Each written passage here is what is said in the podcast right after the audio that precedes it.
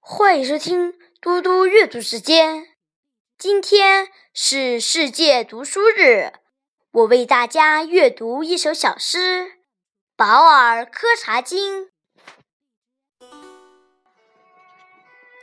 保尔柯察金，作者零一。你是前苏联出口的一节钢铁。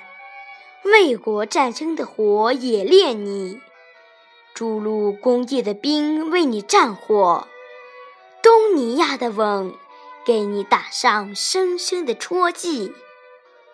腿残了而路未断，眼瞎了心却依然明亮。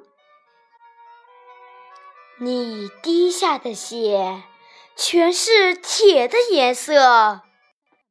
种进沃土生长，钢铁的意志没有虚掷过一寸光阴。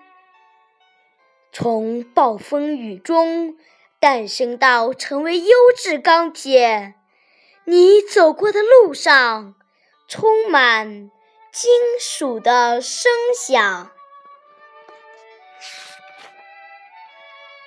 这是一首歌颂保尔柯察金的现代诗。作者首先将保尔柯察金比作是一节钢铁，历经卫国战争的冶炼，筑路工地的淬火。东尼亚的印记使他逐渐成长，然后历数其历经的困难，腿残，眼瞎。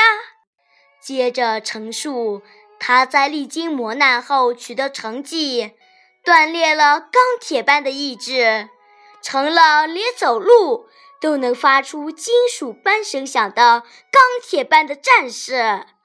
而这一切正和《钢铁是怎样炼成的》一书有异曲同工的妙处。谢谢大家，明天见。